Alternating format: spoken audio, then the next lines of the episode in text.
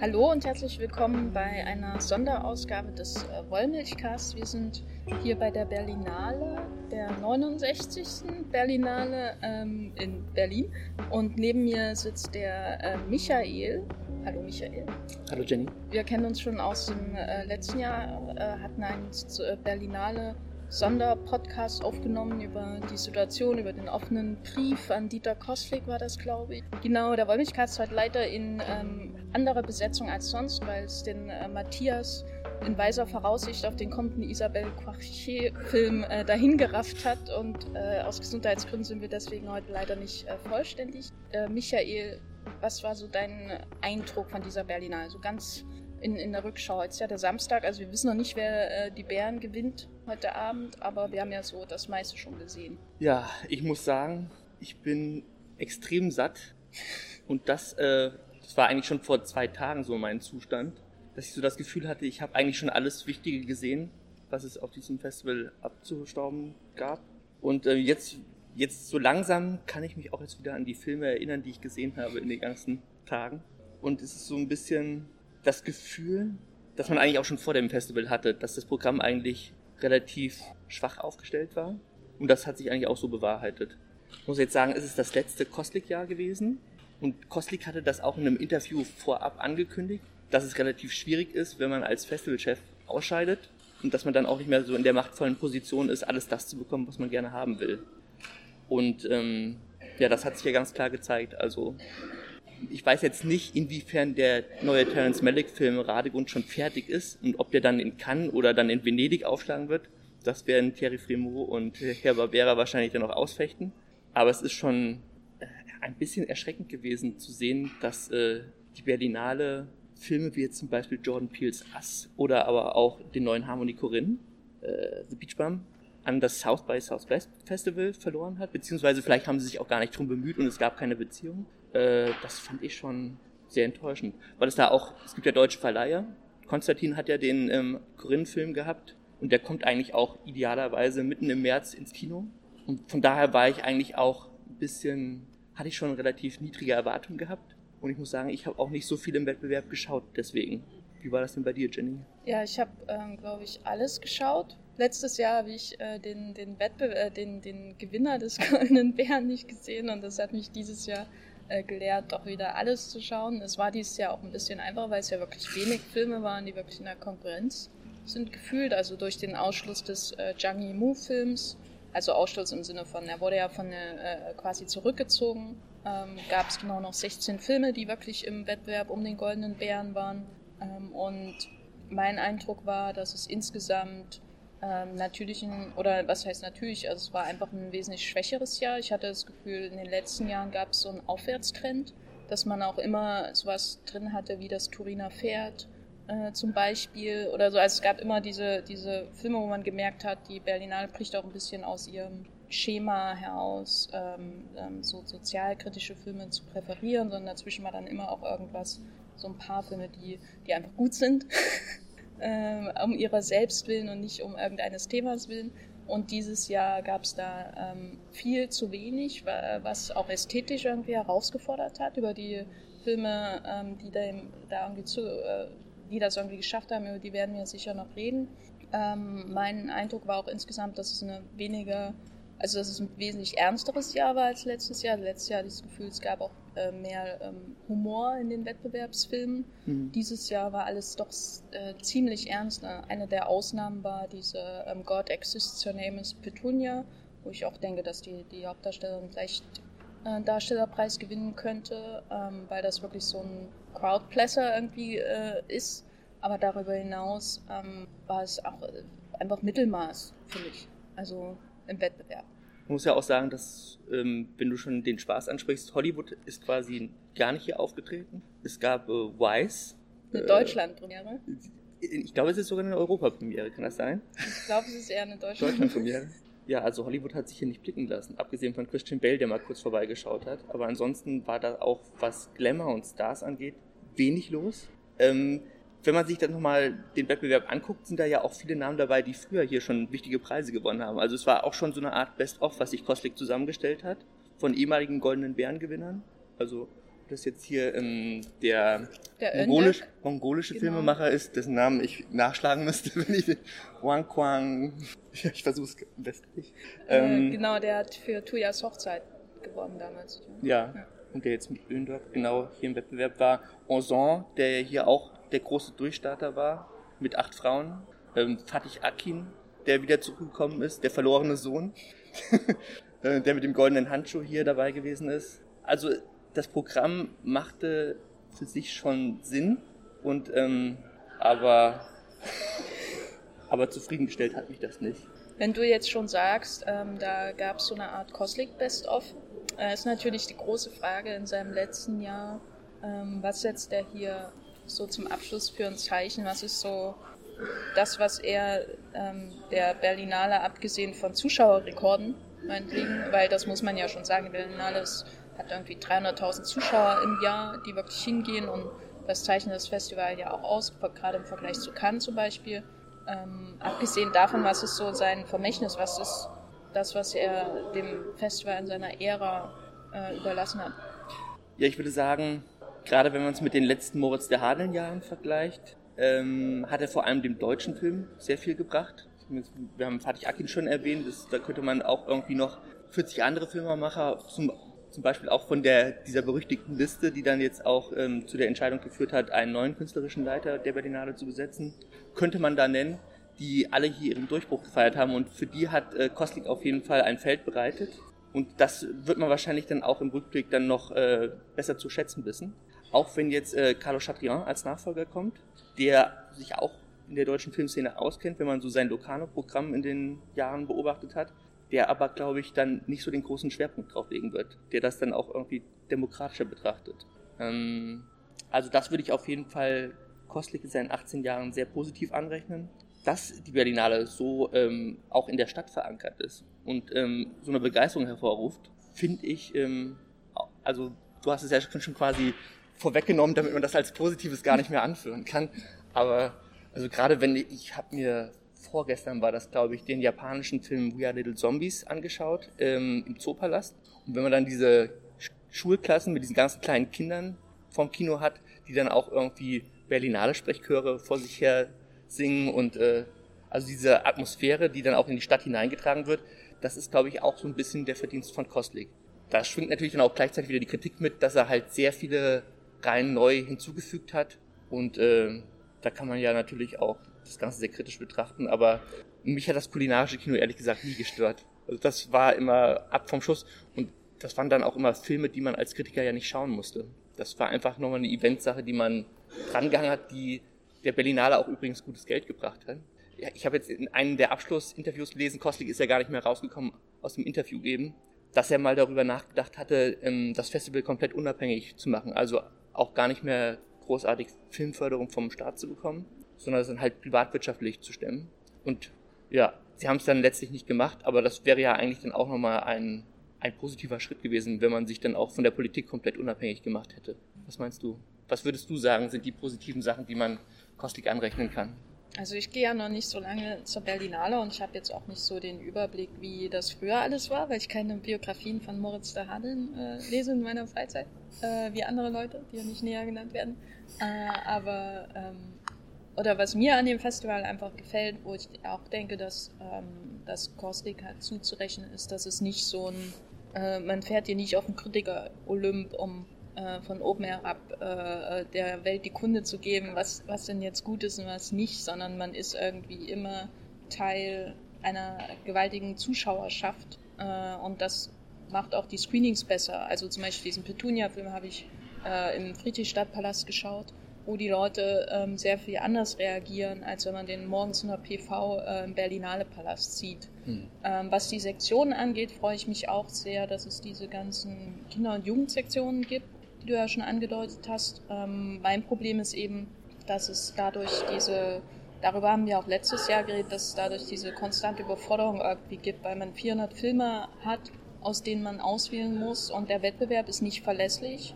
Äh, Und dann muss man sich durch diese ganzen Nebensektionen wühlen. Und dann gibt es darüber hinaus noch die Woche der Kritik, was eben bei, bei anderen Festivals wesentlich äh, von dieser Größe, also meinetwegen Cannes oder Venedig, was da wesentlich einfacher einfach ist. Habe ich eher das Gefühl, dass da eine Auswahl passiert und nicht, dass mehrere Sektionen ähm, um, um die Aufmerksamkeit streiten, die zum Festival gehören und dann noch extra mhm. äh, eine unabhängige Sektion wie die Woche der Kritik, die ähm, von der ich einfach immer gern mehr sehen würde, aber die Berlinale selbst ist schon so überfordernd, dass ich, äh, wenn ich 50 Filme aus dem Programm sehe, dann diese PVs, die es immer im Vorfeld gibt, dass ich dann trotzdem das Gefühl habe, ich habe noch nicht genug gesehen, weil der Schnitt der guten Filme, vor allem dieses Jahr, halt nicht besonders gut ist. Und ich glaube, Chatrian wird dir da auch sehr entgegenkommen, wenn man sich anguckt, wie er programmiert. Das ist ja dann wirklich, teilweise lädt er in den Wettbewerb nur 13 Filme ein oder ist es, ja, die gehen dann teilweise aber auch 8 Stunden. Hm. Hab ich also von daher wird das sehr spannend zu sein, wenn man das dann auch bei den Medien beobachtet, wie das, wie das dann aufgenommen wird. Also ich, wir sollten uns auf jeden Fall nach zwei Jahren mal wieder zusammensetzen und das dann vergleichen. Wenn dann gejammert wird, dass nicht mal Christian Bale gekommen ist, und dass man dann wieder einen siebenstündigen chilenischen Film gucken musste. Ah, das wird sehr spannend, glaube ich. Also ich freue mich auf jeden Fall sehr drauf. Hast du Koslik eigentlich mal jetzt die Tage gesehen? Nee. Irgendwo? In der Pressekonferenz oder mal rumlaufend? Weil das war, glaube ich, bei Marin Geller, diesem brasilianischen Film, der im Berlinale Palast seine Weltpremiere hatte. Da saß ich unten im Presseraum und schaute nach oben, weil da plötzlich, das wirkte, als ob ich im Fußballstadion war. Dann skandierten da irgendwie, ich glaube, Teile der Produktion auf dem roten Teppich irgendwie Cuba Libre und äh, irgendwelche Brasilien-Sprechchöre. Und da, äh, man kann ja immer so ein bisschen nach oben durchschauen, entdeckte ich dann auf der Treppe Dieter Kostlik. So ein bisschen verwirrt und mit seinem Hut auf und mit Schal. Und es ist eigentlich der einzige Moment gewesen, dass ich ihn mal visuell wahrgenommen habe. Und man hat natürlich lustigerweise die Mülleimer, die Dieter, danke Dieter, draufstehen haben. Das ist, äh, wenn man so die ganze Zeit im Kino sitzt, kriegt man das ja gar nicht mit dass es unbedingt das letzte Jahr von Kostlik ist. Und von daher fand ich es gut, dass ich ihn zumindest visuell nochmal hm. richtig gesehen hatte. Auf Mülleimer. Hm. Ähm, wir wollen natürlich auch über die Filme reden, nicht nur über ähm, die organisatorischen Probleme meiner Berlinale. Äh, auf die werden wir auch noch ein bisschen zurückkommen am Ende des Podcasts. Äh, Michael, wie viele Filme hast du ungefähr gesehen? Ich glaube, Letterbox sagt aktuell 36. Hm. Ich habe auch so halt durch diese PVs vorher noch ein bisschen mehr gesehen. Aber wir haben schon ordentlich, wir haben uns an, äh, angestrengt, äh, das Beste euch hier äh, äh, herauszutragen aus dieser ähm, Berlinale mit äh, Schlafentzug und allem drum und dran. Und äh, deswegen wollen wir euch hier auf jeden Fall ein paar Highlights ähm, präsentieren aus dem bisherigen Festival. Und Michael, Kurzfrage, wem würdest du den Goldenen Bären geben? Wenn du äh, neben äh, äh, Juliette Binoche in der Jury sitzen würdest und du hättest gerade Wortspiele mit Justin Chang ausgetauscht, wen, äh, was würdest du äh, in den Korb werfen und zu sagen, das ist mein und es muss auch ein Film sein, der im Wettbewerb gelaufen ist. Das muss ein Film sein, der im Wettbewerb gelaufen ist, weil hier ist kein Wunschkonzert, ne? Ist ja, also, einer meiner, also ich habe auch nicht alles gesehen, aber einer meiner Favoriten des Wettbewerbs war auf jeden Fall der israelische Film ich sage jetzt mal es auf Deutsch, Synonyme. Also ich weiß nicht, ob man sich da so den großen Gefallen getan hat mit dem Titel. Aber alles andere ansonsten würde ich an dem Film schätzen. Das ist der, der neue Film von Nadas Lapid. Den kennt man in Deutschland, glaube ich, nicht so sehr. In Cineastenkreisen und unter Filmkritikern ist er schon ein, ein gewisser Name. Er dreht halt sehr selten Filme. Er hat, das ist jetzt erst sein dritter Spielfilm, den er gemacht hat. Er zeichnet sich vor allem dadurch aus, dass er besonders kritisch mit seiner Heimat, mit Israel umgeht was man jetzt auch am aktuellen Film ganz eindeutig merkt, denn da spielt, äh, da geht es um einen Israeli, der nach Frankreich auswandert und der sich vorgenommen hat, nicht mehr Hebräisch zu sprechen. Das ist auf jeden Fall einer der Filme, die bei mir hängen bleiben werden. Ich fand den irgendwie immer originell. Der hat eine wahnsinnig frostige Atmosphäre. Also von der, also es ist jetzt so ein Porträt eines jungen Israelis, der irgendwie komplett die Orientierung verloren hat und versucht an eine neue Kultur anzukoppeln und äh, dem das aber auch überhaupt nicht gelingen will, weil er mit Frankreich auch nicht so viel gemein hat, wie er eigentlich glaubt. Dem Film würde ich auf jeden Fall den Goldenen Bären wünschen, wenn ich mir das auch so könnte. Jenny, wie hat dir der gefallen? Äh, ich hatte ein, ein, paar Probleme, weil der Film äh, sehr stark beginnt äh, und dann hatte ich so ein bisschen das Gefühl, dass er sich äh, so ein bisschen verläuft, äh, wie er sich ja auch der Protagonist in seinen Versuchen verläuft, irgendwie äh, zu Frankreich zu gehören und nicht mehr ähm, zu Israel diese neue Identität anzunehmen. Aber was mir gefallen hat, oder was ihn von anderen Wettbewerbsfilmen unterschieden hat, ist auf jeden Fall, dass ich hinterher sehr viel, viel nachgedacht habe und er auch in meiner, also er auch ähm, allein die Art und Weise, wie der Schnitt des Films und die Einstellung, die dieses ähm, ähm, Brüske des Haupt, der Hauptfigur aufnehmen und diese plötzlichen Brüche ähm, der Hauptfigur äh, aufnehmen, wie zwischen, allein wie zwischen ähm, ganz normalen ähm, Kamerafahrten und dann Handyaufnahmen und dann äh, die, also einen Dialog, so dass man es kaum bemerkt, aber ähm, es gibt immer diese Brüche in der Ästhetik, ähm, wo ich schon das Gefühl habe, da hat jemand wesentlich mehr darüber nachgedacht als bei 80 Prozent der anderen Wettbewerbsfilme. Ähm, und was eben ihn von den anderen auch unterscheidet, ist ja, dass er irgendwie in meinem Kopf hängen geblieben ist und dass ich hinterher darüber nachgedacht habe, habe ich das jetzt richtig verstanden? Ähm, äh, vielleicht, oder dass er hinterher auch in meiner Erinnerung einfach gewachsen ist, während ich die meisten anderen Wettbewerbsfilme eher so, ähm, ja, der war okay. Ne, es gab jetzt wenige, die richtig durchgefallen sind, wie der äh, Isabelle Coichet-Film, hier Elisa I. Äh, Marcella, mhm. äh, genau, beziehungsweise Mario die, die gehen ja, die gehen irgendwie ziemlich schnell vorbei, da gibt es wenig zu entdecken, auch in diesem Öndök und so weiter. Und ich glaube, in Synonyms gibt es sehr viel zu entdecken. Insofern würde ich, wäre ich nicht sauer, wenn er gewinnen würde, auch wenn es nicht gerade mein Lieblingsfilm aus dem Wettbewerb ist. Mhm.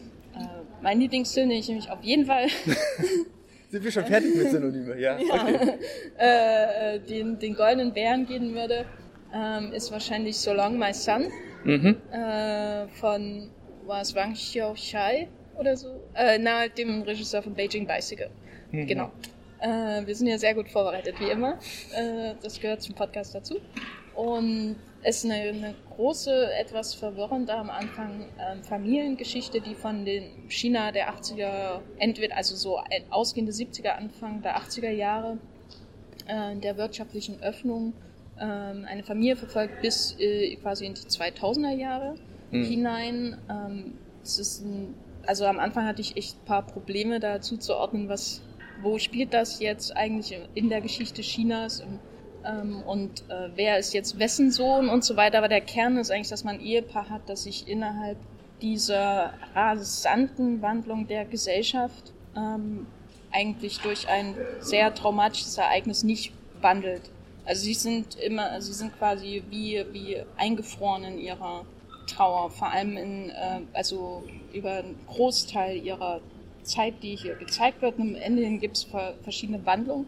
Ähm, und das ist eigentlich sehr spannend, das zu sehen, weil quasi diese, diese Wandlung von China mit der Ein-Kind-Politik, mit der wirtschaftlichen Öffnung der Arbeit in dieser Fabrik nach der Kulturrevolution, ähm, äh, über diese, ja, sag ich mal, schrittweise Befreiung auch die, der, ähm, der Gesellschaft so innerlich, einfach, dass äh, diese, diese, äh, der Kapitalismus, diese, ähm, der ja immer noch am Anfang oder diese Insignien des Kapitalismus, die am Anfang ja irgendwie verpönt werden, man darf dann auch nicht tanzen, man darf keine Freude haben, kommt dafür in den Knast. Und das wird natürlich alles aufgeweicht, es ändert sich alles, der, der Reichtum wird viel mehr zur Schau gestellt äh, und so weiter. Die, diese, diese rapide Wandlung zieht irgendwie über dieses Ehepaar, das ähm, äh, schrecklichen Verlust erleiden muss, hinweg und diese Trauer bleibt aber da. Und das finde ich ähm, wirklich äh, manchmal ein bisschen, hatte ich das Gefühl, am Anfang ist ein bisschen zu kompliziert erzählt. Dafür, also er macht es einem, am Anfang hatte ich so das Gefühl, er macht es unnötig schwer für den Zuschauer, diese Geschichte zu erzählen, aber dann äh, zum Ende hin, wenn dann irgendwie alles zusammenkommt, ähm, alle Handlungsstränge und alle Zeiten zusammenkommen, entwickelt der Film dann so eine ähm, völlig unerwartete Kraft irgendwie. Er hat mich dann richtig weggeblasen. Ich habe die ganze Zeit gezweifelt, was, warum er das so kompliziert erzählt. Am Ende hatte ich das Gefühl, ach, deswegen macht er das wahrscheinlich. Ja, ich fand ihn einerseits ziemlich traditionell erzählt. Ich finde, der Film, der geht ja drei Stunden lang, der trägt das auch. Also, ich fand ihn auch einfach unterhaltsam. Ähm, ich hätte mir fast noch ein bisschen mehr über die Zeit ähm, da wird ja die Geschichte der Familie gestellt. Es gibt eine Abtreibung, die quasi vom Staat verordnet wird. Ähm, in dieser Zeit ähm, gibt es dann, glaube ich, auch äh, Entlassungen, die dann angeregt werden. also da hätte ich mir irgendwie aus dieser Zeitepoche noch ein bisschen mehr gewünscht, weil ich das eigentlich die spannendste Zeit gefunden habe. Ähm, so die, die Mitte 80er bis Ende 80er sind das, glaube ich. Ja, genau habe natürlich auch wie du Probleme gehabt, äh, genau zuzuordnen, wer jetzt wessen Kind ist. Und es ist wirklich interessant, dass man das dann erst in der dritten Stunde wirklich herausbekommt. Vielleicht ist es, wenn man den Film dann auch nochmal guckt, emotional packender, wenn man genau zuordnen kann, wer denn da jetzt gestorben ist. Und äh, ähm, ja, also der hat mir auf jeden Fall gefallen, aber er ist jetzt nicht mein Favorit des Wettbewerbs gewesen. So würde ich das zusammenfassen. Hattest du noch einen anderen Favoriten? Das ist jetzt eine rhetorische Frage, weil ich weiß, dass du andere Favoriten hast. Ich habe auf jeden Fall noch einen, den du wahrscheinlich gleich nennen wirst. Aber ähm, ich habe jetzt in den letzten Tagen auch weniger Filme geschaut. Ich wollte mal ein bisschen äh, entspannen und zurückblicken und schauen, was so hängen geblieben ist. Und äh, gleich zu Anfang des Wettbewerbs bekam man ja von Fatih Akin den goldenen Handschuh präsentiert. Und das ist ein Film, ob man das jetzt äh, toll findet oder nicht. Ich finde es eigentlich erstmal schon mal positiv. Es gab sehr heftige Reaktionen nicht so im positiven, sondern eher im negativen Sinne. Und vor allem, wenn man dann die internationale Presse dazu verfolgt hat. Also Akin ist da ja quasi hingerichtet worden. Der Film lief, glaube ich, äh, Samstag äh, Mittag oder so in der ersten Presseverführung oder, oder Freitag. Freitag, Freitag schon. Und ähm, irgendwie vier, fünf Tage später schrieb dann noch äh, Stephanie Saharic ein, ich glaube, äh, ähm, das war das Einzige, worüber sie in Berlin geschrieben hat, war dann halt Fatih Akin, der goldene Handschuh, wie schrecklich dieser Film gewesen sei. Und das ist dann halt schon auch so ein Punkt, wo ich denke, Moment, so schlecht war der doch gar nicht. Eigentlich fand ich den sogar richtig gut. Und ähm, es sind dann eigentlich auch die Bilder des Films, die bei mir immer wieder hochgekommen sind, als ich jetzt zurückgedacht habe, was ist denn jetzt hängen geblieben von den ganzen Wettbewerbsfilmen. Und ich glaube, das ist äh, auch einer der Filme, die ihren Platz in der Filmgeschichte finden werden. Man muss ihn halt nur richtig einordnen. Man muss ihn mit den richtigen Filmen vergleichen. Und die Referenzwerke sind da dann eben nicht, äh, keine Ahnung, äh, naja, was so aktuell im Wettbewerb läuft, sondern man muss dann eher in die Genregeschichte schauen und dann William Lustigs Maniac nennen oder den österreichischen Serienkillerfilm Angst von Kagel oder Henry Portrait of a Serial Killer. Also, wenn man das damit vergleicht, kommt man dem, glaube ich, eher nahe. Ja, also ich hatte mich im Vorfeld extrem auf den Film gefreut. Ich bin großer Fan von Heinz Strunks Roman. Und ich war gespannt darauf, ähm, inwiefern, das ist ja auch schon im Trailer angedeutet worden, der deutsche Schlager eine, eine große Rolle, eine prominente Rolle in dem Film spielt. Äh, und als ich dann im Kino gesessen habe, äh, ist es ja eher so wie so ein Dampfhammer, den man drüber gezogen bekommt, dann weiß man danach auch gar nicht so richtig, was man denken soll. Aber ich glaube, das ist die richtige Kombination. Also Serienkiller, St. Pauli-Film, deutscher Schlager, da kommt, da wächst zusammen, was zusammengehört. Das ist, glaube ich, auch die einzige Kombination, äh, wo ich so viele Schlager in Kauf nehme. Das ist nicht unbedingt meine Musik. Ja, also ich würde sagen, das ist ja auch nicht meine Musik, aber ähm, der, der deutsche Schlager hat ja eine gewisse Renaissance erfahren. Es gab ja auch mal einen berüchtigten Hofbauer-Kongress, wo, wo der deutsche Schlagerfilm in den, in den Mittelpunkt gerückt wurde. Äh, Holiday in Saint-Tropez war da der Eröffnungsfilm von Ernst Hofbauer. Und ähm, die unironische Herangehensweise. Also wir hatten das ja schon in den 90er Jahren mit der ironischen Brechung, dass dann irgendwie Gildo Horn alte Klassiker neu performt hat, immer mit einer distanzierten Handlung. Aber diese Songs, wenn man da mal auch genauer auf die Texte hört und sie dann auch in, in eine Beziehung zur Realität setzt, dann eben diese gescheiterten Existenzen in dieser Hamburger Kneipe, den goldenen Handschuh, und auch dann sieht, wie stark die, ähm, die Figuren dadurch bewegt werden, dann bekommen diese Schlager dann auch nochmal eine andere Dimension. Über den Kitsch hinaus, finde ich zumindest. Ja, ich glaube auch, äh, also ich stimme dir da ähm, absolut zu. Ist jetzt nicht ähm, ein, einer meiner absoluten Favoriten im Wettbewerb, aber diese Melancholie, die äh, in den Texten dieser Heinche-Lieder und so weiter ähm, äh, mitschwingt, äh, wird ja quasi dann äh, findet sich ja auch in diesen traurigen Trinkergesichtern wieder, die man dann im goldenen Handschuh sieht. Diese Idee, dass das Glück verloren ist, dass man irgendwie Abschied nehmen musste davon, dass es vielleicht auch zerstört wurde von fremder Hand, dass man sich selber weggetrunken hat und diese Sehnsucht nach einer besseren Zeit, ähm, die, also ich finde das auch, das ist ein schönes Wechselspiel zwischen der, also äh, zwischen äh, der musikalischen Untermalung und diesen ähm, sehr prägnanten Großaufnahmen, die er dann einfach zwischendurch drin hat, wo man einfach nur die Gesichter sieht, ohne dass groß geredet wird oder so. Also äh, da waren die Schlager häufig ausdrucksstärker als meinetwegen die Dialoge ähm, zwischen den Figuren. Das sollte ja auch so sein. Äh, ich fand den äh, überraschend gut. Ich bin jetzt kein großer Fan äh, des Regisseurs und kenne auch das Buch nicht von äh, Heinz Strunk.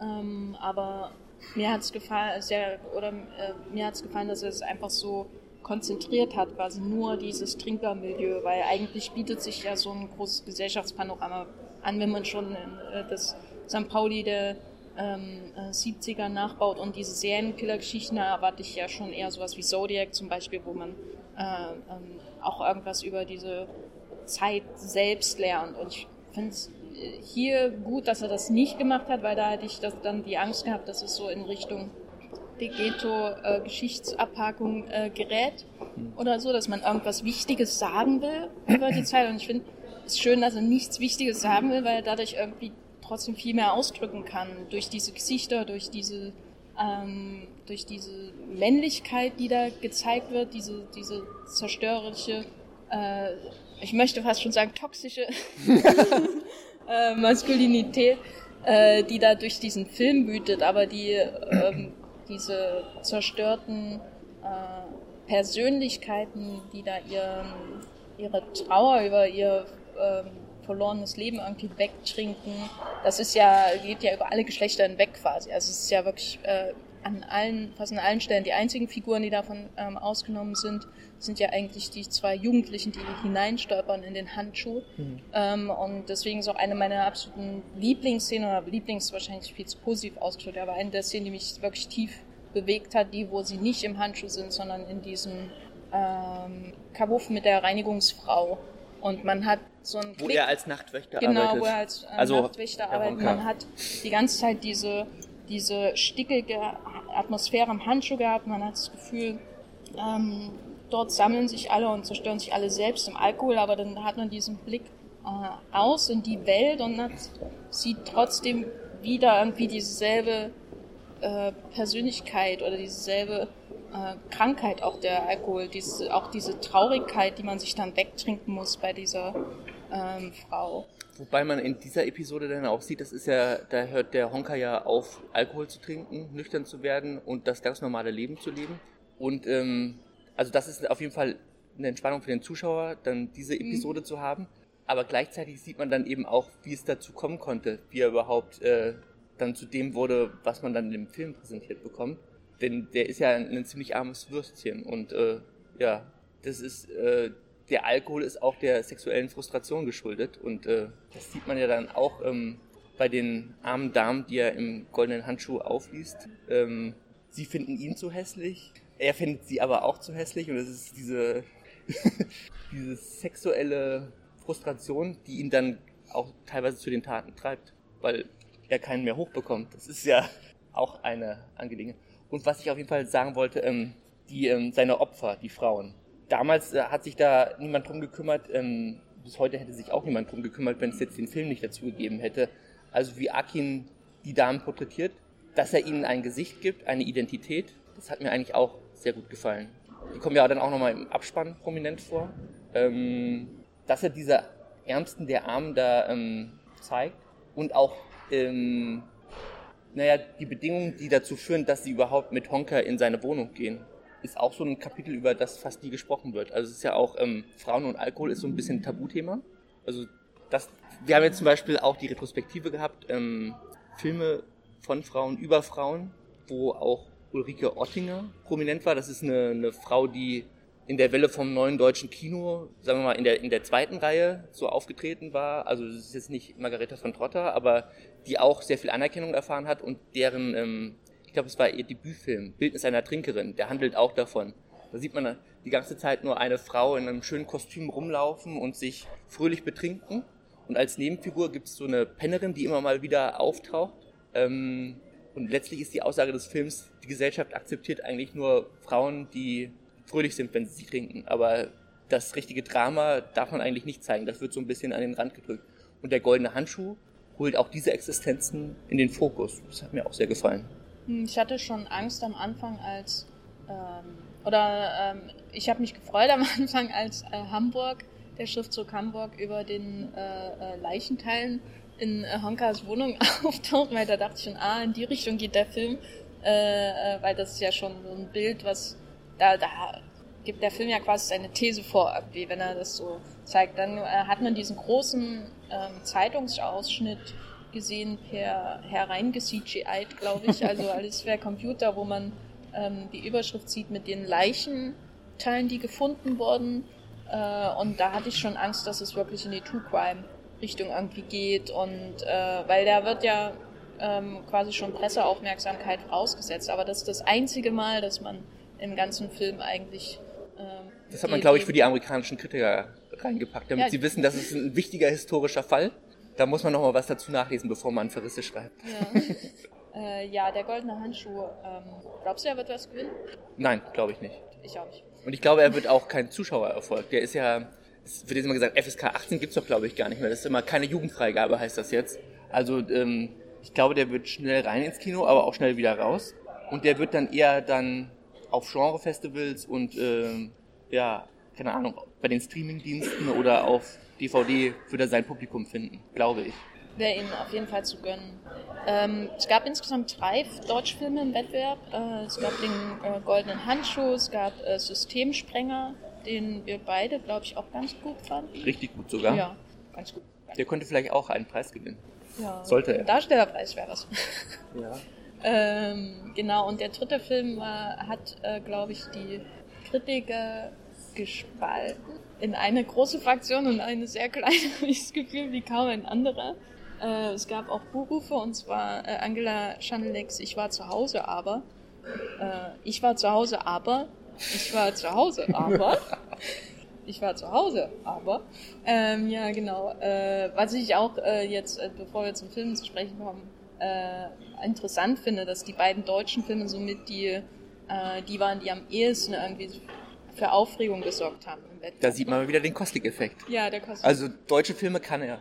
Ja, aber ich, letztes Jahr fand ich die Auswahl auch gut. Das mit Transit und in den Gängen. Ich weiß nicht, ob noch einer dabei war. Äh, drei Tage in Quiberon war noch mit dabei. Ja, der war auch ganz nett. Aber das waren dann auch die deutschen Filme, über die das ganze Jahr über gesprochen wurde, die mhm. dann auch beim Deutschen Filmpreis wieder kamen, wenn es dann um den Auslands-Oscar gegangen ist. Genau. Also das kann man ihnen auf jeden Fall nochmals positiv anrechnen. Gut, da haben wir das ja auch noch reinbekommen äh, von unserem Resident Coslick-Fan hier, äh, der Verteidiger, der Apologet neben mir. Ähm, genau, aber ich war zu Hause, aber ähm, er hat ja den Berlinale Schule, äh, Berlinale, Berliner Schule-Slot in der ähm, Berlinale Auswahl bekommen. In den letzten Jahren liefen da ja, wie gesagt, Filme von Christian Petzer, da war auch Thomas Arslan, hatte vor zwei Jahren, glaube ich, einen Film im Wettbewerb, der auch nicht besonders gut ankam. Aber ähm, Schanlex Film ist, glaube ich, noch wesentlich, wesentlich, wesentlich radikaler als die anderen, wenn man so will, was das Erzählen angeht. Ähm, gehört aber trotzdem zu meinen äh, Lieblingen des Wettbewerbs, auch wenn es, äh, wenn es jetzt nicht so ein Film ist wie zum Beispiel Transit, wo ich weiß, wenn ich den sehe, der wird auch am Ende des Jahres auf meiner Top 10 des Jahres sein. Transit war mein Lieblingsfilm letztes Jahr und äh, Shanlex Film ist dafür ähm, für mich ein bisschen zu sehr eine intellektuelle Herausforderung und weniger etwas, äh, in dem ich mich verliere äh, oder so. Ich, also das sei vorausgesagt, aber äh, äh, äh, vorausgeschickt, aber trotzdem war es für mich einer der spannendsten Filme im Wettbewerb, einfach weil er mich ähm, dazu herausgefordert hat, mich mit ihm auseinanderzusetzen, anders als viele andere Filmwettbewerbe. ist kurz gesagt eine Geschichte einer Mutter, deren Sohn äh, verschwunden ist äh, der, und dann plötzlich auftaucht wieder, ohne größere Erklärung. Und, äh, Ende der Geschichte. Ende der Geschichte. Also das steht schon am Anfang. Also der Sohn kommt zurück, das ist äh, eins der ersten äh, Bilder im Film, dass er mit dreckigen Klamotten äh, auftaucht. Und äh, die Mutter, die noch eine Tochter hat, eine jüngere Tochter, muss irgendwie damit klarkommen, mit dieser, mit dieser Vorstellung, dass der Sohn sowieso irgendwann auch mal ihr Heim verlassen wird. Und diesen, äh, und vielleicht noch Schlimmeres natürlich. Ähm, die, und diese Verlustängste, die da produziert werden durch dieses plötzlich Verschwinden des Sohnes, der vielleicht seine Freizeit äh, mit einem Esel und einem Hund und einem toten Kaninchen verbracht hat, vielleicht auch nicht. äh, jedenfalls dieses, er ist hinaus in die Wildnis gegangen, wenn man so will, und äh, hat seine Mutter verlassen und kommt dann wieder ohne Erklärung. Und die Mutter muss, muss damit ähm, klarkommen, was das Problem ist ähm, sie reagiert ähm, etwas emotional, äh, egal ob es nun um den verschwundenen Sohn geht oder die äh, äh Kinder allgemein oder ein ähm, Fahrrad, das sie wahrscheinlich bei eBay Kleinanzeigen äh, äh, gekauft hat, das äh, an der im ersten Tag noch schon kaputt geht, wo man damit fährt, wirklich ein, ein großes Drama, ein viel größeres Drama als in jedem anderen Berlinale Film dieses Jahr eigentlich. Aber hast du jetzt eigentlich erwähnt, dass es auch die Trauerverarbeitung vom Tod ihres Mannes ist? Meinst du im Film? Ja. Na, das kommt ja erst später raus im Film. Ja, aber also gefühlt ist das auch so mit das Hauptthema des Films. Also man hat ja auch irgendwann dieses Bild, wo man sie, also läuft dann einfach irgendwie im Dunkeln und legt sich irgendwo auf den Boden und dann sieht man, das ist, äh, glaube ich, der Grabstein des Mannes, der vor zwei Jahren verstorben ist. Und dann läuft, glaube ich, noch ein Huhn durchs Bild. Oder was ist das für ein Tier? Nee, das war aber doch die andere. Das war die Blonde, die Stängel. Blonde? Es gab noch eine Blonde? Ja, die Ach so, Freundin hier. von Franz Rogowski. Ach, wirklich? Ja. Dann habe ich den Film Der- ja völlig falsch aufgegriffen. Nee, aber äh, das Das war gar nicht allein gelassen werden ist, glaube ich, generell so eins dieser Motive in dem Film. Äh, ich glaube, da gehört der, äh, diese, der Sohn dazu, der einfach verschwindet. Und da ähm, gehört natürlich auch der Verlust des Mannes dazu, der auch äh, einmal erwähnt wird, aber relativ spät im Film. Oder es wird äh, ist nie, nicht so präsent wie äh, der Sohn. Äh, aber das, äh, was das alles nur heißen soll, ist, dass trotzdem keine lineare Erzählung, wo es das so einfach irgendwie präsentiert wird, sondern es sind eher so äh, teils schwer, kaum zusammenhängende ähm, ähm, Szenen, Mhm. äh, die man dann entweder so interpretiert oder halt nicht. Es gibt dann lange Dialoge über dieses Fahrrad. Es gibt einen ähm, sehr langen, äh, wunderbaren Dialog äh, über ähm, Authentizität. Authentizität in äh, Filmen und äh, mit, was da natürlich auch auffällt, dieser unterschiedliche Ton im Schauspiel. Also der Filmregisseur, mit dem sie da redet, der ihr Fahrrad voranschiebt, äh, also sein Fahrrad mit ihrem Zeug drin, was sie gerade gekauft hat. Äh, äh, auch wieder das Fahrrad. Hm, Bestimmt kein Zufall. Äh, jedenfalls, äh, der, der hat so einen relativ monotonen, gefühlslosen Ton, was sehr gestelzt wirkt. Dadurch kommt immer auch so was Unnatürliches in den Film herein und sie ist so hyperemotional. Äh, so ein bisschen äh, regt sich ja so doch sehr auf über äh, den Film, den sie nicht vollständig gesehen hat von Mhm. ihm. Und dann kommt diese Diskussion zustande. Dieses Äh, Theaterstück, oder? Der ist doch Theater. Nein, das war aber ein Film. Film. Ja, ja. Mhm. Äh, genau, ist glaube ich ein Du Film. merkst, ich boykottiere dich schon in deinen Ja, Meinungen, ja. weil ich nur mal kurz sagen wollte, dass mir der Film auch sehr gut gefallen hat. Weil ich immer das Gefühl hatte, jede Szene ist spannend. Also es man geht rein und weiß nicht, was man erwartet und am Ende wird man doch meistens belohnt dafür, dass man etwas Geduld mit dem Film gehabt hat. Und ich hatte das eben schon ziemlich so gelesen, als also du hast ja gesagt, Alleinsein, Trauerverarbeitung. Ähm, da gibt's ja auch diese Szene, wo sie mit ihren zwei Kindern im Krankenhaus ist und wir kriegen eine Coverversion von David Bowies Let's Dance präsentiert und sie performen quasi Richtung Krankenbett und das ist ja wahrscheinlich dann doch der sterbende Ehemann. Ich fand, das war schon das, das, das Hauptthema. Auch ähm, weil sie, Maren Eggert ist das, glaube ich, als Schauspielerin, ne? sehr gestelzt ansonsten immer spricht und sich auch so ein bisschen hinter ihrer Sprache versteckt, war mein Eindruck. Und dann eben in diesem einen Dialog mit dem Theaterregisseur so richtig, da bricht es aus ihr heraus. Also da geht es, glaube ich, auch gar nicht um das Stück, sondern es geht darum, wie sie mit der Realität klarkommt. Und äh, dass sie eben nicht damit so klarkommt. Und das immer noch nicht verarbeitet hat. Ähm, ja, ich finde, das ist auf jeden Fall ein Film, den ich wiedersehen will aus dem Wettbewerb. Das ich, kann, ich- kann ich nicht bei vielen von den Filmen sagen. Das würde ich für den äh, in Anspruch halten, für den Goldenen Handschuh, für den Israeli, für François Ozon, über den wir noch gar nicht gesprochen haben, ähm, mit ähm, By the Grace of God. Ja, und das ist auf jeden Fall was sehr Positives.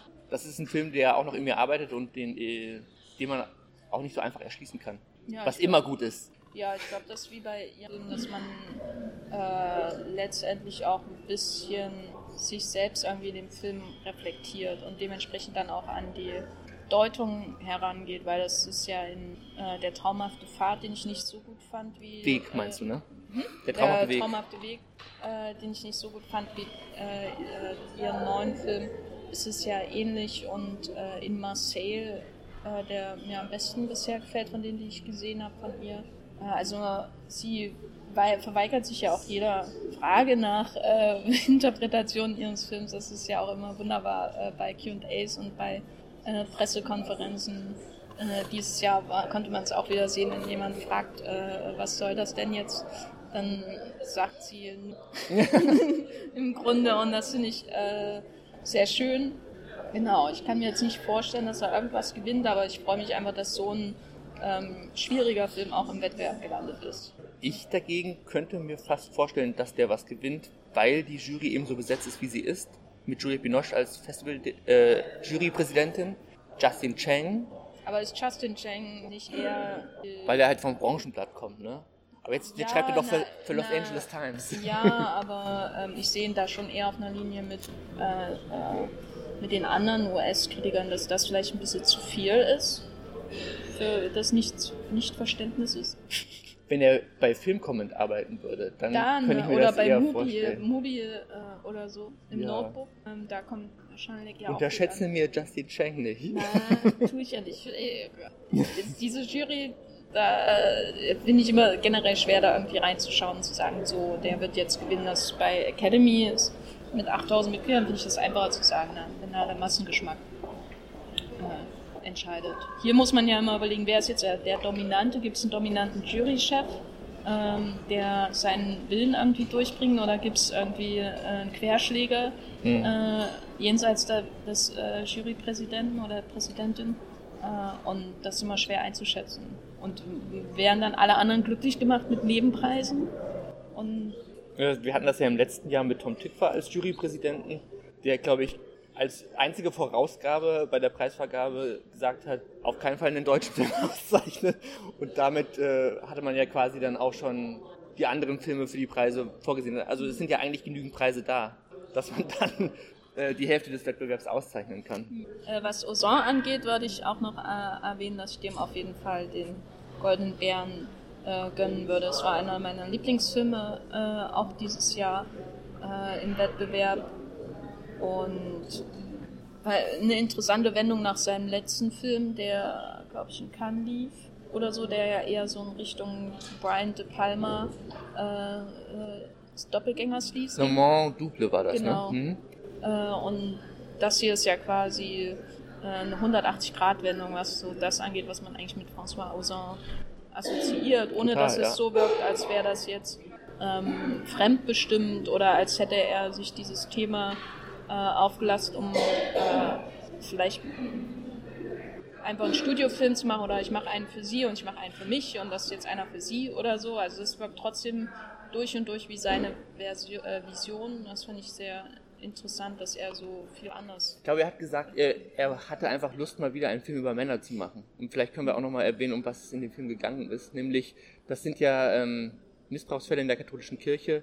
Äh, ein, ich glaube, ein Fernsehmacher äh, sieht, dass ein Pastor, der ihn in der Kindheit äh, im Pfadfinderlager missbraucht hat, immer noch tätig ist, stößt äh, den Prozess an, dass dieser ähm, Pastor oder dieser ähm, Priester angeklagt wird und äh, läuft dann natürlich vor verschlossene Wände in der katholischen Kirche und dann schließt er mehr Aufsehen zu machen, eine Gruppe zu gründen. Und, Na, äh, er gründet nicht die Gruppe, er äh, erstattet Anzeige und. So kommt der Stein ins Rollen. Genau. Es findet sich jemand weiteres, der von der Polizei dann angesprochen wird, der dann wiederum die Gruppe gründet. Ja. Ne? Wo dann äh, die Erfahrungen der Menschen gesammelt werden und es letztlich dann auch zur Anklage kommt, oder? Ja. ja und, der, und, der, und, der, und, der, Prozess äh, läuft, glaube ich, immer noch. Also, ja. das ist in Lyon passiert ja, es ist wirklich äh, ähm, spannend, wie man quasi in dem ersten Drittel die Versuche sieht, das Problem innerhalb der Kirche zu lösen, in Anführungszeichen, und dann äh, man aus der Sicht des Opfers aber auch ähm, sieht, wie das ähm, verschleppt wird.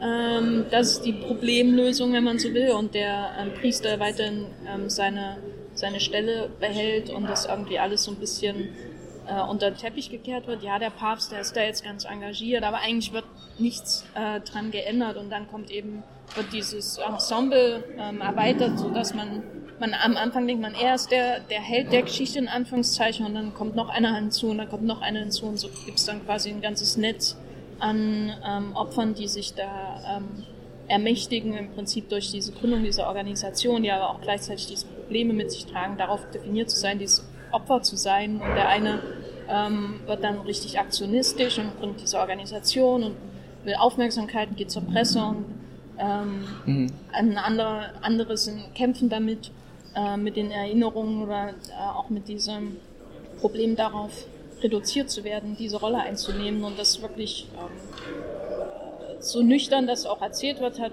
es ist doch immer wieder auch bewegend, das zu sehen. Also man hat schon das Gefühl, es ist ein Prozessfilm, also so wie er zwischen, gerade am Anfang, die ersten 20 Minuten sind ja nur, er geht aus dem Bahnhof raus und man hört Briefe aus dem Off im Prinzip. Also es ist immer dieser Prozess man hat äh, ähm, diesen Gang von Instanz zu Instanz zu Instanz und dann die Briefwechsel und so weiter, aber dann entwickelt er doch ähm, eine ungeahnte emotionale Kraft trotzdem, was ich am Anfang überhaupt nicht erwartet habe. Das würde ich auch als große Stärke des Films bezeichnen. Er fängt ja wie eine Art Briefroman an. Also es ist einfach nur, dass Sachen vorgelesen werden aus dem Off. Und dann öffnet sich immer weiter die Welt. Umso mehr Personen dazukommen, umso komplexer wird das Ganze auch geschildert. Und du hast vor allem auch ähm, die verschiedenen Familien, die dann geschildert werden, wie die darauf reagiert haben, welchen Einfluss diese Geschehnisse auch damals auf das Leben von denen gehabt haben. Das ist halt sehr dreidimensional dargestellt von Anson. Und teilweise hat er dann auch ähm, Charaktere wie den relativ später zukommenden ähm, Mann, der, ich glaube, da war die Straftat dann noch nicht verjährt. Das, das hilft natürlich dem Prozess dann auch gegen ihn anzustellen. Und ähm, der hat aber auch einen ganz, also das sind ja eigentlich alles Leute, die in ihrem Leben dann Erfolg gehabt haben, die am Anfang gezeigt werden. Also der eine ist irgendwie erfolgreicher Fernsehmoderator, deswegen will er auch nicht so richtig in Erscheinung treten und seinen Namen nicht genannt haben. Und die, die leben alle in tollen Häusern, haben scheinbar glückliche Familien mit vielen Kindern. Äh, und der, der zuletzt hinzukommt, ist dann so eine gescheiterte Existenz. Der hat dann auch irgendwie ein körperliches Dilemma davongetragen, ähm, ist, glaube ich, auch mit einer Frau zusammen, die Ähnliches erlebt hat. Das ist dann auch so ein wiederkehrendes Motiv. Es gibt dann noch ein anderes Paar, wo, wo das auch äh, der Fall ist. Und dass dann auch Anson sowas wie persönliche Eitelkeiten schildert. Dass man dann bei diesem hochsensiblen Thema dann aber auch, ähm, keine Ahnung, dieses, dieses Beziehungsproblem äh, anspricht, dass äh, sie dann zum Beispiel eifersüchtig auf ihn ist, weil er dann mit irgendwelchen Journalistinnen zusammenkommt. Mhm. Das, das ist dann halt auch so ein bisschen der Ensemble-Touch, der da mit reinkommt, der dem Stoff dann auch die reine Nüchternheit nimmt. Weil es ja doch letztlich, ähm, als ich den Trailer damals gesehen habe, ich gedacht, das wird sehr trocken. Und das ist der Film dann letztlich doch gar nicht. Also am Anfang schon, aber er ist viel komplexer und äh, auch unterhaltsamer, als man das denkt, wenn man erstmal sagt, oh, hier wird die katholische Kirche angeklagt, jetzt werden hier die Fälle geschildert. Nee, also ich würde, würde mich auch freuen, wenn der heute Abend einen Preis bekäme. Toll, toll, toll. Nun haben wir ausführlich über den Wettbewerb geredet. Wir haben aber auch noch andere Filme gesehen aus einer anderen Sektion. Ähm, und ich habe mir hier notiert, was habe ich mir denn notiert? Ich glaube, ein Film, den wir beide sehr mochten, der im Panorama lief, äh, ja. äh, aus, äh, ist äh, Monos aus Kolumbien, äh, einer der Sundance-Filme, die hier laufen, neben The Souvenir. The Souvenir zum Beispiel, genau. Und We Are Little Zombies lief auch in Sundance. Ja, ähm, trotzdem hatte ich das Gefühl, dass so von den Englischsprachigen irgendwie dieses, dieser Call Me By Your Name dieses Jahr so ein bisschen gefehlt hat. Dieses, oder ist das das Souvenir? So dieser... Ich glaube, Sundance hat auch keinen Call Me By Your Name gehabt. Also, wenn man sich das anschaut, wurde in Sundance ja hauptsächlich darüber gesprochen, wie viel Geld die Streaming-Dienste für die Filme gezahlt haben. Ich glaube, Emerson hat äh, irgendwie 40 Millionen rausgekloppt für, ja, für Late Night und so. Für kleine Filme, die wahrscheinlich das auch nie wieder äh, einspielen können für sie. Äh, und dann war natürlich auch noch eine große Geschichte, sehr viel Diversität, die gewonnen hat. Also ich glaube, ähm, den, den großen Preis der Jury hat ein Film von einer Asiatin bekommen, die bei Oceans... Äh, Aquafina. Ja, ja die Hip-Hopperin oder ist das, ne? Ja. ja.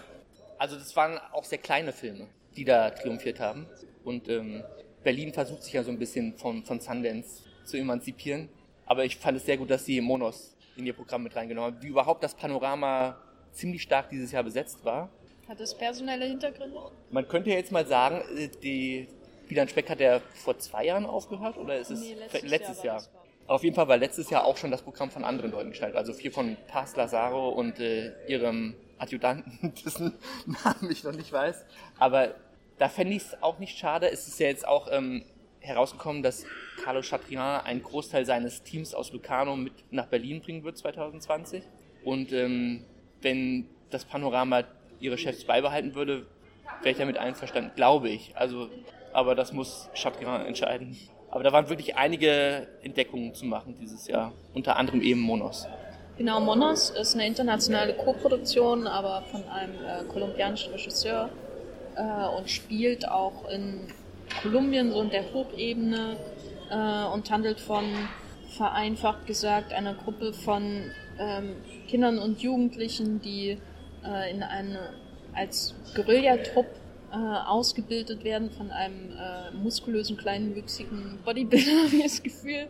Äh, und sie sind da Wie ich dann im, im Q&A nachher gehört habe, der ähm, selbst Teil von diesen Guerillatruppen sind, die gegen den Staat kämpfen und da versuchen, einen Staat im Staat zu schaffen und der Aussteiger war und das ist auch relativ frisch. Also der war, glaube ich, erst vor drei Jahren ausgestiegen. Genau, es gab ja die Amnestie in Kolumbien für ehemalige. Genau, und der dann halt auch die, die jungen Schauspieler trainierte für diese Rollen. Die sind ja irgendwie perfekt durchdefiniert. Das, der hat wahrscheinlich ein Jahr lang mit denen dann Liegestütze gemacht. Aber ein faszinierender Charakter, so ein kleiner Napoleon. Ja. Äh, und der trainiert die da, aber ansonsten, die meiste Zeit äh, sind äh, Erwachsene bis auf eine Person abwesend. Die ähm, Kinder sind da als, äh, oder Jugendliche sind da als Guerillatruppe auf sich allein gestellt und müssen aufpassen auf erstens eine Geisel, eine äh, Ingenieurin, äh, wo dann immer Lebenszeichen ähm, äh, herausgeschickt werden müssen, um dann irgendwie das ähm, Geld, das Erpressergeld äh, zu bekommen. Und andererseits eine Milchkuh die ihnen quasi als äh, Aufgabe zuteil wird äh, auf diesem Bergplateau, auf dem sie sich am Anfang befinden. Und äh, das erinnert so ein bisschen natürlich an Herr der Fliegen und es gibt auch direkte Referenzen daran äh, im Film, äh, weil die Gruppe auf sich allein gestellt und so aufgepumpt auch mit dieser, ähm, diesem Drang, auch äh, die gewalttätig zu werden, dieses Training, aber man hat eigentlich keinen Feind, an dem man sich abreagieren kann. Äh, äh, dadurch wird die Gruppe dann auch zersetzt, also es gibt dann natürlich so ähm, auch eine Party und den darauffolgenden Kater, wo ein Maschinengewehr ähm, losgeht und dann ist die Kuh tot. Und dann beginnen die, die Versuche, das irgendwie zu vertuschen ähm, mit Eskalationspotenzial, während die Geisel ihre eigene Flucht plant. Äh, und das ist so ein bisschen die, die Ausgangssituation von Monos. Ähm, ein sehr oder ich sag mal so, mir, ich hatte ein paar Probleme mit dem Film, aber insgesamt hat er mir einfach ähm, sehr gut gefallen, weil er so ein bisschen das komplette Gegenteil ist von den meisten Filmen, die ich dieses Jahr mit der Berlinale gesehen habe, weil es wirklich darum geht, äh, dass man so in diese, ähm, dass man so ein bisschen überwältigt wird von dieser Erfahrung, die da äh, präsentiert wird. Also der Schmutz, der Dreck auf diesem Plateau und dann äh, diese, diese schweißige Dschungel, äh, die allein wie man, es gibt ja eine längere Sequenz, in der man beobachtet, wie die Geisel versucht zu fliehen und äh, diese äh, Flaschen, leeren Flaschen, die sich da umgebunden hat, der Dreck in ihrem Gesicht, die Sturzflut, der Plastiksack über ihrem Kopf, die, die, die Damit sie von den Moskitos nicht genau, lebendig die, aufgefressen die, die Moskitos, das ist so alles so ähm, irgendwie fast schon, man, man spürt das fast schon, wie man da drin ist. Und gleichzeitig auch der Score von Mika Levi, die auch ähm, den Score gemacht hat von Under the Skin, äh, ähm, der ist nicht, der ist ähm, recht sparsam eingesetzt. Aber wenn er ein, also äh, wenn er so in das Trönen übergeht, dann hat man wirklich so das Gefühl, dass da, äh, dass man irgendwie da mit drinne steckt. Und äh, das war wirklich anders als die meisten Filme, die ich dieses Jahr gesehen habe. Hier bei der Berliner auch sowas wie Souvenir ist zwar ähm, ein schöner Film, äh, der formal sehr, sehr interessant gemacht ist, aber es ist jetzt nicht sowas, wo ich mich wo ich richtig einsteigen kann, weil der auch ziemlich distanzierend ist teilweise. Ähm, und Monas ist überhaupt nicht distanzierend. Muss ich, damit durch. Ich habe den sogar schon vor Sundance als Empfehlung bekommen gehabt. Also offenbar wurde der schon in Von den Kreisen... einem Freund äh, des Produzenten, der findet, dass der ganz toll ist. Von meiner neuen Kumpelklicke der du Cinema. Nee, ähm... Äh, ist der, äh, das ist vielleicht so auch The Wild Boys 2 und dieses Jahr auf der Top 10 der Cahiers. Ähm, ja, ich glaube, der Mann von der Cinema, mit dem ich gesprochen habe, hat den noch nicht gesehen, weil er generell nicht so viel gesehen hat auf dem Festival. Der kam, glaube ich, gerade erst an. Aber ähm, ich weiß nicht, Cedric Sukiwali, sagt dir der Name was? Ja. Hier der, der Präsident der internationalen cinephilen Gesellschaft oder so, wenn man das so übersetzen mag. Der hat äh, schon vor Sundance Empfehlungen rausgehauen gehabt und da war Monos mit dabei. Und Sundance hat das quasi dann nur noch abgenickt. Ich wollte aber auch gar nicht so viel drüber lesen. Das ist ja das ist ja eigentlich der Hauptgrund, warum ich auf Festivals fahre, immer Filme so gut wie es geht unvorbereitet zu schauen. Dass man quasi der Erste ist, der in die Welle eintaucht. Und also ich halte immer nicht so viel davon, wenn man dann quasi, nachdem irgendwie nochmal 200 Kritiker drüber geschrieben haben, den Film sich dann im Kino anzugucken zu sagen, ja, haben sie recht gehabt oder das sehe ich aber leicht nochmal anders. Und Monos wirklich, der hebt sich komplett aus dem Programm raus. Ich finde, das ist ein, ein astreiner Genrefilm der aber auch viel über Kolumbien, seine politischen Verhältnisse, aber auch so ein bisschen generell die Weltlage aussagt. Ich dachte erst, es würde in eine ganz andere Richtung gehen. Ich dachte, das wäre so eine Art Warten auf Godot, dass die da irgendwie da mit dieser Kuh vor sich her, äh, keine Ahnung, äh, das Lager halten und irgendwie in ganz philosophische Dimensionen geht. Aber es ist, also der Regisseur heißt Alejandro Landes und ich glaube, in zwei, drei Jahren wird er hoffentlich nicht irgendwelche Marvel-Superproduktionen ja, machen. Aber der wird, äh, der wird noch, äh, von dem wird noch zu hören sein. Vielleicht wird dieser Film auch schon für den Auslands-Oscar nominiert, weiß ich nicht. Da ist ja Aber, der neue Denis Villeneuve. Weil er erinnert mich so ein bisschen daran, dass, dass man, man schaut den Film und hat sofort das Gefühl, der hat äh, eine eigene Vision, er hat die technischen Möglichkeiten, um das umzusetzen und der kriegt bald einen Anruf. Und aktuell hat er auch noch den Wahnsinn in sich. Also so ein bisschen Werner Herzog drin. Die sind ja dann wirklich in den Dschungel gefahren, haben irgendwelche Basiscamps aufgebaut und sind da komplett für Monate verschwunden. Und dann aber auch so eine technisch perfekte Produktion hinzubekommen. Also es ist irgendwie so eine Kombination aus dem Wahnsinn von Werner Herzog und dem, dem frühen James, James Cameron. Das ist so, so ein, keine Ahnung, Terminator zusammengeschmolzen in dieser schwitzigen Dschungelproduktion. Ja, wissen wir, wer den äh, Spider-Man Homecoming 3 äh, inszeniert. ja. Und der, also der weiß auch ganz genau, was er da geleistet hat. Also der war im Q&A danach so selbstbewusst, fast auf eine unsympathische Art selbstbewusst. Ähm, der Film hat so viel Spaß gemacht. Also auch, weil man überhaupt nicht mit den Entwicklungen rechnet. Ich, ich mochte die, die Kinderdarsteller, dass die alle nach und nach ein Gesicht bekommen haben, eine Identität, dass sie eigene Motivationen entwickeln und der Film total wild ist, visuell berauschend. Das, ich würde sagen, das ist eigentlich mein Film des Festivals gewesen. Wir haben aber noch andere Filme, mit denen wir reden müssen. Ende, äh, Ende der Übertragung. Äh, einer, also ich weiß nicht, ich hatte nicht den Film des Festivals, ich hatte irgendwie noch keinen Überfilm gesehen. Ähm, aber diese depressive Note verlassend, äh, möchte ich trotzdem Heimat, Heimat ist ein Raum aus Zeit äh, äh, empfehlen, der, den ich gleich am ersten Festivaltag, am Donnerstag gesehen, gesehen habe von Thomas Heise. Ein 200 fast 20, ja 18, 218 oder so Minuten äh, langer Dokumentarfilm, in dem Thomas Heise ähm, auf äh, mehrere... Wer ist jetzt nicht angefixt? Genau, Love Diaz war ja dieses Jahr nicht da. Und irgendjemand muss diesen Platz einnehmen und es gab auch keinen Elephant Sitting Still. Mhm. Äh, und äh, dieses Jahr hatte den Platz halt Thomas Heise, äh, das Dokumentarfilm, der äh, in diese, diesen über 200 Minuten die Geschichte seiner Familie so ein bisschen aufrollt, ähm, mehrere Generationen zurückgehend. Also die erste Generation, die eine Rolle spielt, ist die, die äh, in den Ersten Weltkrieg ziehen muss. Und dann äh, kommt dann dementsprechend auch ähm, ähm, die Nazi-Zeit vor und dann die DDR und dann ähm, schweift es so ein bisschen in, in die Gegenwart zu sich selbst äh, äh, auch aus. Aber die ganze Geschichte ist erzählt, ja, wie eigentlich. Ich habe es schon so lange hier. der war am Anfang des Festivals, ne? Ja, na, der war am ersten Tag, als man noch frisch war und äh, Träume hatte. Und ich dachte, da kommt was Gutes äh, dieses Jahr. Und ähm, also es ist so. Der ist in Briefen erzählt oder der, hat Ja, der Struktur? beginnt äh, in Briefen äh, und dann wechseln die Medien. Äh, später kommen Tonbandaufnahmen und so.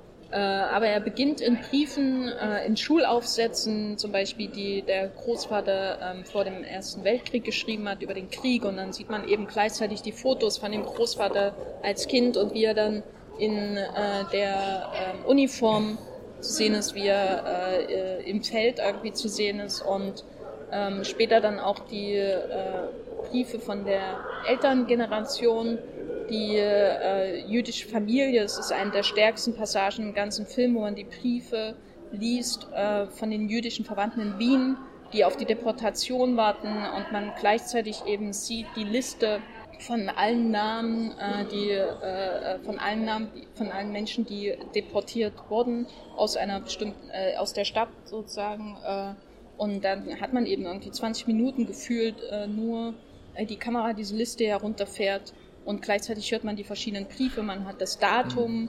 Äh, dass diesem, diesem ähm, Termin der Deportation immer näher kommt und so. Äh, und äh, das ist alles, nicht, äh, ist alles ähm, extrem, es wechselt so zwischen dieser extremen Intensität, wenn man diesen historischen Grauen irgendwie immer näher kommt und dann ähm, äh, wenn es davon wieder entfernt ist, gibt es so eine leichte Entspannung, wenn es wieder das persönliche Drama eher so eine Rolle spielt. Dieses, ähm, man zum Beispiel dann der Nachkrieg, unmittelbaren Nachkriegszeit, die Briefe zwischen, ähm, ich glaube, der Mutter äh, von Thomas Heise und einem äh, Liebhaber, der im Westen ist und diese Aggression, diese, dieses Wechselspiel, äh, gerade in den, seinen Briefen äh, zwischen er liebt sie und gleichzeitig er irgendwie sind total aggressive Briefe, wie er über sie redet, total herablassend. Äh, äh, die, aber es ist eben so diese irgendwie so eine Hassliebe, die da hervorkommt. Dieses persönliche Drama wird immer mit diesen historischen Verwerfungen so ein bisschen ähm, abwechselt, wenn die Familie davon betroffen wird. Ähm, das sind für mich auch die stärksten Passagen des Films, so in den ersten 120 ähm, Weil dann kommt die DDR und dann ähm, ähm, kommt vor allem Heiner Müller äh, und die Tonbandaufnahmen. Die große äh, Theaterlegende Heiner Müller. Genau, äh, äh, wenn der Vater von Thomas heißt, der ja eine ähm, Größe in der, unter den DDR-Intellektuellen war, ähm, ähm, Gespräch ist mit Heiner Müller. Und da ist mein Problem so ein bisschen gewesen, das ist natürlich immer noch der Vater und ist immer noch die Familie, aber auf einmal geht's, wird das alles so ein bisschen abstrakter. Ähm, es gibt Tonbandaufnahmen, wo quasi über, ähm, über Brecht geredet wird, natürlich. Äh, Der ja auch jetzt hier mit ähm, dem Tom Schilling-Film von Heinrich Brilleur ganz so. prominent auf der Berlinale vertreten ist. Aber ich wollte dich nicht unterbrechen. Äh, und äh, also da hatte ich so ein bisschen das Problem, dass die persönliche Erfahrung nicht mehr so wichtig ist, sondern dann intellektuelle Konzepte reinkommen und diskutiert werden. Das hat mich davon mhm. wieder distanziert. Ich hätte gerne mehr ähm, aus dem alltäglichen Leben meinetwegen gehört. Äh, äh, von dem Vater, der ja auch äh, ähm, Probleme hatte mit dem Staat und der ähm, Stasi natürlich. Also man hat dann zum Beispiel äh, auf einmal Berichte von ähm, ähm, Mitarbeitern, inoffiziellen Mitarbeitern der Stasi, über die Familie Heise und die Mutter, was macht die Mutter, was macht der Vater, was man zum Beispiel in dieser ersten Phase die M-Berichte ja, ja, hm. ähm, was man zum Beispiel in dieser ersten Phase des Films nie hat. Da hat man nie ähm, irgendwelche Berichte von Außenstehenden, soweit ich mich erinnere, sind immer nur die Familie und das zerbröselt so ein bisschen gegen Ende, aber es ist trotzdem ähm, ein, ein, einer der besten Filme auf jeden Fall, den ich äh, dieses Jahr hier äh, gesehen habe. Reicht er denn bis Thomas Heise selbst? Also kommt ja, er, er auch ist, er kommt, also er ist auch der Letzte, der was sagt in dem Film und über sich spricht. Mhm. Auch.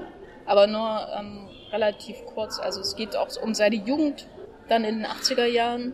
Mhm. Ähm, aber es ist ähm, nicht mehr so, so, intensiv, weil dann auch wieder Heiner Müller zitiert wird, der über äh, die, DD, äh, die, die neuen Bundesländer spri äh, Länder spricht und das äh, Problem der rechten Gewalt in den neuen Bundesländern, mhm. woher die kommt nach der Wende. Also es wird wieder jemand anders zitiert und nicht das, was die Familie vielleicht äh, zu sagen hat. Hast du denn generell viele Dokumentationen auf der Berlinale geguckt? Nee. Ich habe, also letztes Jahr habe ich ganz viele Dokumentationen toll gefunden. Dieses Jahr habe ich mich schwer getan, überhaupt thematisch schon mal was Interessantes im Programmheft zu finden, wo ich sage, den gucke ich mir an es gibt relativ viele Mischformen, habe ich festgestellt, zwischen Spiel- und Dokumentarfilm. Also es gab im, im Panorama auch einen israelischen Film. Chained hieß der. Ähm, von, von dem Regisseur Shani, der glaube ich irgendwie zehn Jahre lang keinen Film gedreht hat, weil ihm irgendwie das Filmbusiness am Arsch vorbeigeht, weil er das alles so unauthentisch findet. Da wären wir wieder bei Schanelek. Und der, es einfach falsch findet, wenn Schauspieler auf der Leinwand Emotionen darstellen, die nicht echt sind und der Zuschauer darauf reagieren soll. Deswegen hat er, ähm, hat er sich so ein Grundkonzept über, ausgedacht gehabt. Es geht um einen Polizist und seine Familie.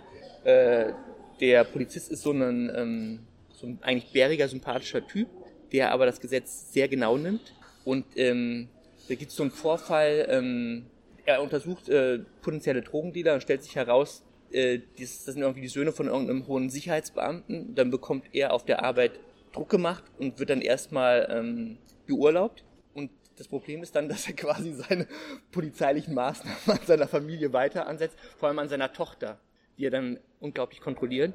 Und ähm, das Konzept vom dem Regisseur ist es, ähm, er hat so ein grobes Grundgerüst vorgegeben gehabt, aber es sind alles Laien, keine richtigen Schauspieler gecastet hat. Und die haben sich dann die Situation selber erfunden. Und es ist eigentlich sehr spannend anzuschauen, ähm, weil es eine ganz andere Art von Authentizität ähm, nochmal auf die Leinwand gebracht hat dieses Jahr. Ähm, und bevor ich den Gedanken angefangen hatte, hatte ich noch einen weiteren Film, der sich auch um Authentizität gedreht hat. Ähm, hier unser Lieblingsfilm aus dem Forum, ähm, The Last to See Them, der hat der hat ja auch ein ganz spannendes Konzept, falls wir auf den noch zu sprechen kommen ja, werden. Da hätte ich jetzt übergeleitet. Was hat er denn für ein spannendes Konzept? Also wenn ich das richtig verstanden habe, ähm, hat die Regisseurin äh, Sarah Suma, äh, ich glaube, der ursprüngliche Gedanke war, sie hat sich, ja, wir nehmen einen Podcast auf, können mitmachen. Ähm, genau. Der ursprüngliche Gedanke war? Genau. Eine amerikanische Geschichte in Arkansas ist, glaube ich, das Vorbild gewesen ich habe es mir zeitlich nicht gemerkt, wann das passiert ist. Auf jeden Fall äh, ist da eine Familie ermordet worden. Und ähm, das ist auch damals das Vorbild gewesen für Truman Capote, in für Cold In Cold Blood. Mhm. Und ähm, Suma hat sich jetzt die Geschichte genommen und hat sie in das Italien der heutigen Zeit verlegt gehabt und ähm, gleichzeitig auch Laien engagiert, die da die Familie darstellen. Und der Ausgangspunkt ist halt, dass du die Texttafel hast, ähm, am Ende des Tages ist diese Familie ermordet worden. Und das Konzept ist, man schaut sich jetzt die letzten 24 Stunden an. Äh, ja, hat dir das gefallen, Jenny?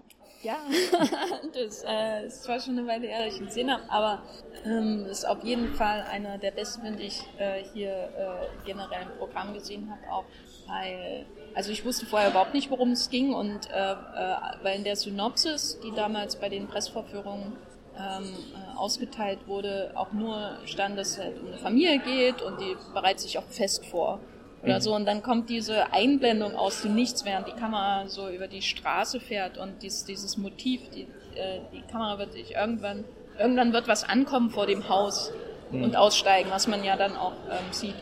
Äh, das ist so eine, auf einmal so aus dem Nichts so eine, eine Bedrohungssituation, die dadurch entsteht und äh, auch äh, so eine Art Countdown äh, wenn man dann Versteht man uns noch? Die, äh, ja, ja, wenn man dann die, die Familie äh, kennenlernt, die eine in Anführungszeichen ganz normale Familie ist, aber die äh, auch natürlich ähm, verschiedene Probleme hat. Also die Mutter ist krank äh, und äh, so eine Art Depression. Ja. Sie, also sie hat, glaube ich, Rückenprobleme. Sie muss auf jeden Fall eine Operation machen lassen und äh, ist dadurch sehr niedergeschlagen. Ja, und äh, verbringt den ganzen Tag mehr oder weniger im Bett und versucht auch ihren Kindern so aus dem Weg zu gehen, hat man das Gefühl. Ähm, die Kinder äh, ja, haben verschiedene Probleme äh, des Erwachsenen natürlich, also äh, man hat irgendwie das Gefühl, sie alle schleppen irgendwie so ihr Bündel mit sich herum. Also der, der Junge, es gibt ja eine Szene, wo man ähm, sieht, wie der Junge draußen heimlich raucht, weil die ganze Zeit dieses äh, die, äh, so erwähnt wird, irgendjemand raucht hier doch, macht das der Vater heimlich oder so und dann sieht man auch den Jungen, wie er da draußen ähm, mhm. ähm, heimlich steht und man hat das Gefühl, alle haben irgendwie dieses ähm, Bündel zu tragen.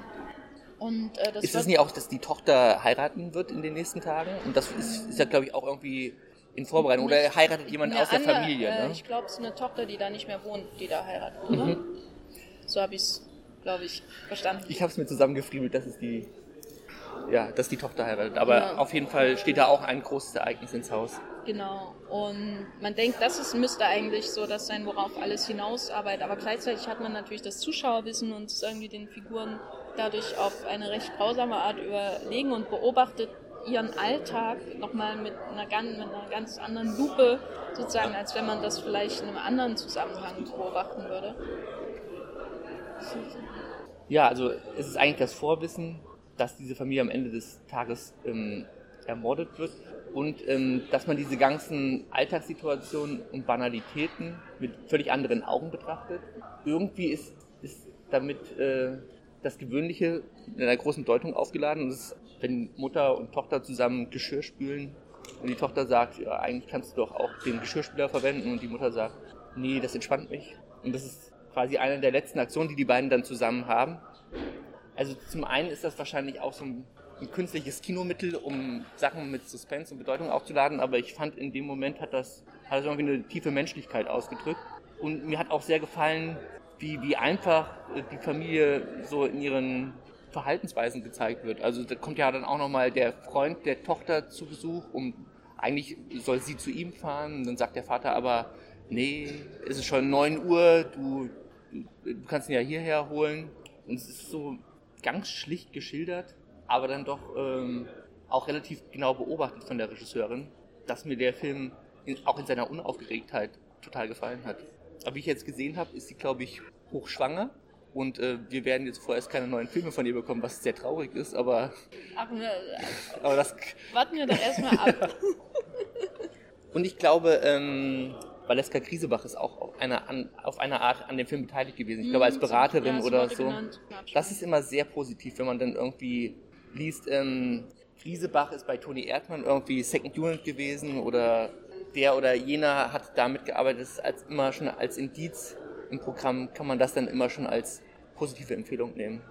Ähm, wir können ja noch über ein weiteres Highlight aus dem Programm sprechen, ähm, das auch aus Sundance kommt, und zwar das Souvenir von Joanna Hogg äh, mit Honor Swinton Byrne und Tilda Swinton und Tom Burke, waren glaube ich die drei. Tom Burke, genau.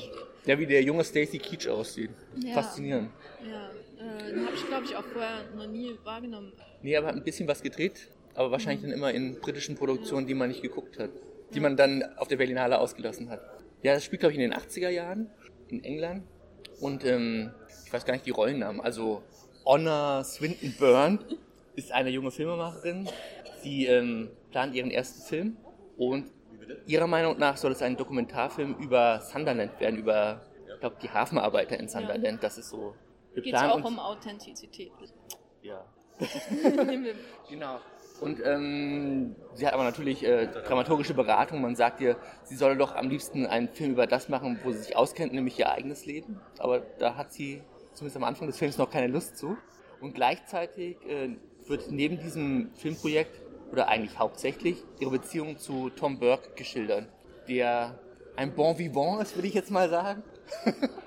also eine, ein interessanter Charakter, schwierig, bisschen arrogant, ähm, snobbistisch. Angeblich äh, im Foreign Service, also so halb Geheimagent, Diplomat so ein bisschen, also äh, Wobei er immer Geldprobleme hat, ja, von daher widerspricht genau. sich das ein bisschen. Äh, ja, ja, aber so, das, das äh, nimmt er ja immer als Ausrede. Ne? Äh, er muss jetzt mal nach Paris und so weiter. Ähm, und die Orte, an denen sie sich aufhalten, diese, dieses Restaurant, was so barock ausgeschmückt ist, äh, seine Anzüge, das äh, sind ja alles so Insignien seiner Klasse irgendwie. Äh, Fast Requisiten, um seinen ja. Status noch zu zementieren, ja. Genau, und äh, die Art, wie er spricht, äh, sein Dialekt natürlich auch. Und das wirkt am Anfang ziemlich einschüchternd. Äh, und vielleicht auch auf sie, die einen Film machen möchte über Hafenarbeiter und dann mit ihm eine Beziehung anfängt. Und er hat natürlich ein ähm, Geheimnis, das so nach und nach äh, mit dem Blick auf den Ellbogen und die äh, Nadelstiche darin dann äh, zum Vorschein kommt, weil er äh, äh, heroinsüchtig ist. Das wird ja in einer ganz tollen äh, äh, Essensszene von Moss aus der IT-Crowd entlöst, der die Dame darauf hinweist, dass er doch ziemlich komische Einstichlöcher am Arm hat. Wäre doch eigenartig, dass sie das noch nie aufgefallen ist. Ja. Mhm. Und es geht dann eigentlich um, um diese, ich bringe bring mal wieder den Begriff toxisch, diese toxische Beziehung, die eigentlich das komplette Leben von ihr ausfüllt und sie eigentlich auch nicht mehr so großartig über ihren Film nachdenken kann, weil er die komplette Zeit in Aufmerksamkeit in Anspruch nimmt. Ja. Das ist ein guter Film, ein unterhaltsamer Film. Es ist meiner Meinung nach kein großer Film. Ich finde aber ähm, Tilda Swintons Tochter, Tilda Swinton spielt ja auch die Mutter im Film und auch, ich fand jetzt angenehm zurückgenommen. Man hat sie ja immer auch in teilweise sehr schrillen Outfits in, in den letzten Jahren gesehen. Die hat sich, glaube ich, nur die Haare grau färben lassen und spielt einfach das, was sie auch ist. Die Mutter von, von Honor ähm, Swinton Byrne. Aber eigentlich ist äh, Honor ist auf jeden Fall das große Highlight des Films, weil es ist eine megamäßige Entdeckung. Also ist, die spielt toll, die will man in zukünftigen Projekten wiedersehen. Die ist immer spannend als Schauspielerin, sehr aufmerksam, sehr aufgeweckt. Und man, man leidet auch ganz stark mit ihrer Figur mit und kann auch nicht wirklich verstehen, warum sie hier den Stacy Keach Lookalike nicht viel schneller abschießt. Also die, die Faszination hat sich mir da nicht so ganz erschlossen, aber springt ja letztlich dann doch ein, ein, ein neues Filmprojekt daraus.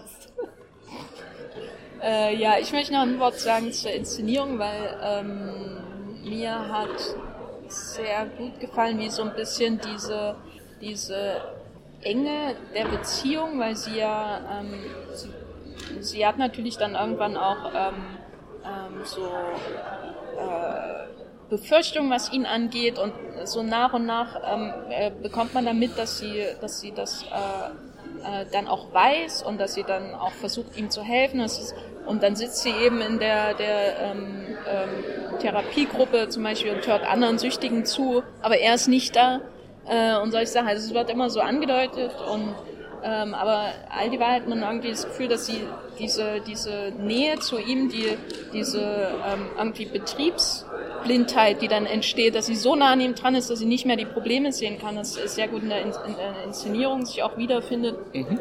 ähm, äh, die viel mit Spiegeln arbeitet, die viel mit so, so Momenten arbeitet, wo das äh, wo äh, quasi der Bildausschnitt so ist, dass man auf der einen Seite irgendwie links einen Spiegel hat und auf äh, der anderen Seite so, so einen Gang und eine Person läuft quasi in den Spiegel herein und so. Also es ist so eine ähm, äh, Enge, die auch suggeriert wird durch die Bildsprache. Die Regisseurin heißt Joanna Hoke, von der ich vorher ehrlich gesagt noch nichts gehört hatte, die aber noch bevor der Film in Sundance gelaufen ist, als großer Geheimtipp galt. Also die hat, glaube ich, schon zwei, drei Filme gemacht. Also von dem Film wird man auf jeden Fall im Laufe des Jahres noch einiges hören. Würdest du meinen, der hat auch Oscar-Potenzial? Äh, Man sucht ja eigentlich immer schon nach der, der nächsten Regisseurin, die dann überhaupt ins Rennen gehen darf. Ja, na. Äh, er ist zumindest englischsprachig und er ist gut. Er ist gut, aber er ist vielleicht ein bisschen zu gut und ein bisschen zu ähm, erzählerisch, äh, ähm, epi zu episodisch vielleicht auch. Also es ist nicht, also wenn man jetzt sagt hier ähm, ähm großes Beziehungsdrama, wo eine ähm, drogensüchtig ist, das klingt natürlich schon irgendwie Oscar-affin, aber so wie es hier, so hier wird ja alles, was, was in einem Oscar-Film irgendwie groß ausgesprochen wird, wird ja hier recht klein, äh, wird ja hier eher ausgelassen. Es sind ja eher die Auslassung, das, was äh, ähm, in dem einen Gespräch über Hitchcock angedeutet wird. Man sieht in der ähm, Duschszene im Psycho nicht, wie das Messer ihre Haut trifft, sondern es wird alles suggeriert. Und so arbeitet ja auch in gewisser Weise der Film, dass man immer das Drumherum sieht und dann sich dadurch das äh, äh, Bild äh, einer Beziehung zwischen einer Frau und einem Drogensüchtigen quasi entwickelt. Mhm. Ähm, und ich glaube, das ist zu subtil eigentlich für die, die Academy. Ich weiß nicht, ob sich das jetzt, also dieses Jahr ist ja auch sowas wie Roma drin, wo ich mir aber auch denke, wenn er nicht ein Netflix, wenn es nicht ein Netflix-Film wäre, wäre er wahrscheinlich nicht so weit gekommen.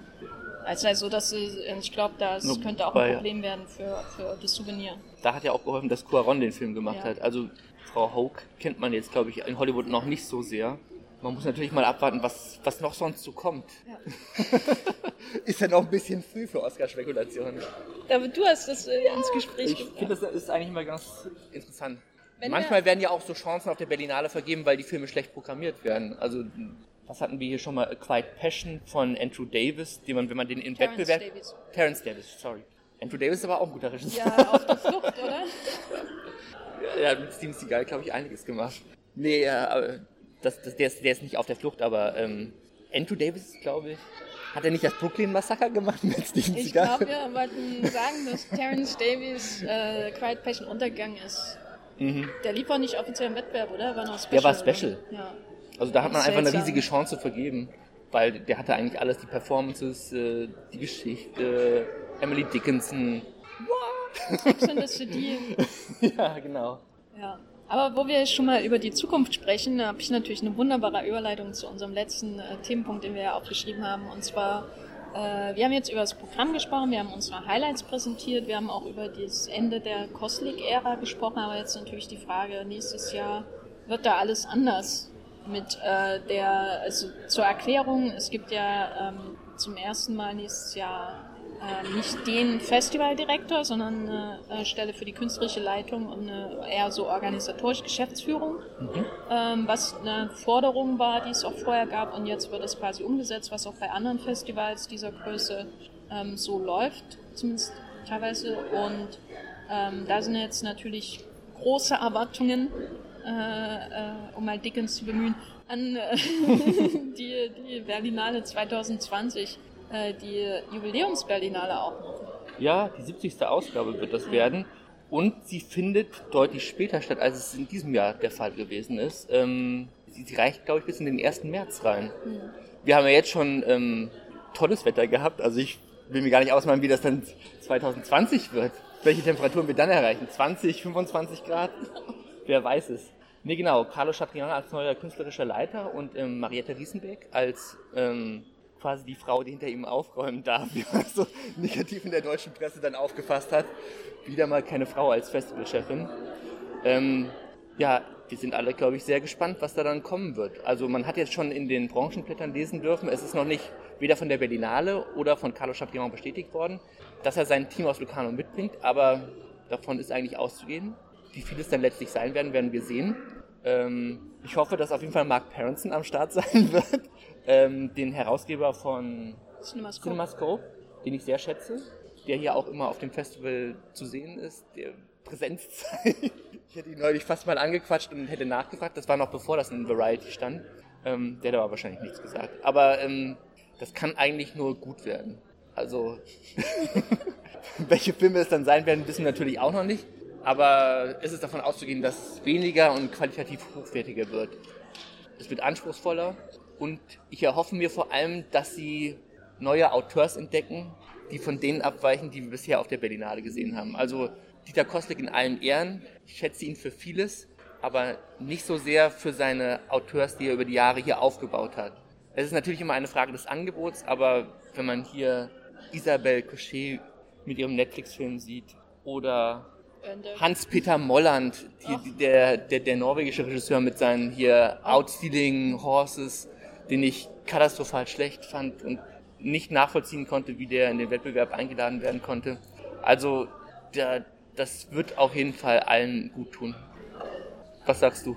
Ja, ich kenne mich da nicht aus. Äh, ich fände es schön, äh, wenn es einen kreativen Neustart einfach gibt äh, oder einfach eine neue Vision geschaffen wird, was weil ich glaube nicht, dass sie jetzt äh, abweichen werden von Berlinale ist ein politisches Festival, aber irgendwie müssen sie sich ja, das gehört ja auch ein bisschen zur Tradition.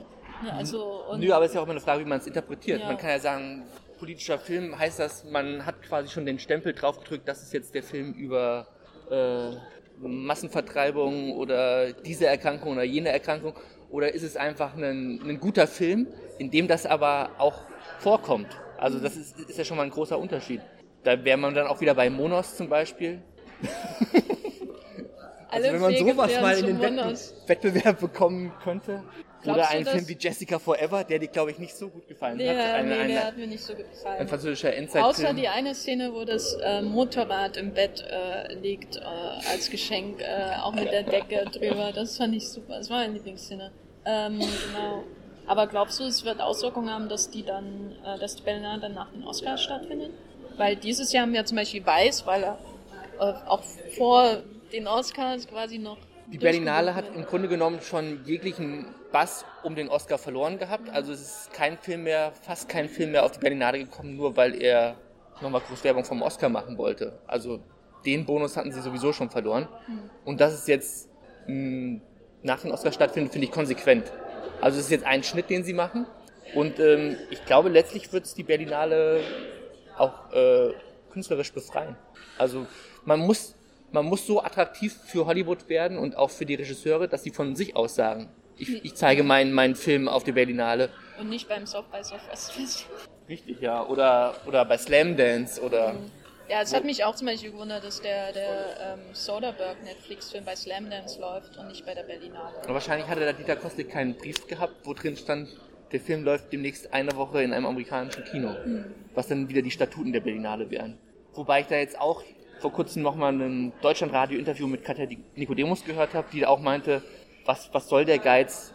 Wir wollen die besten Filme auf den Festivals sehen, ob sie jetzt bei Netflix laufen oder im Kino.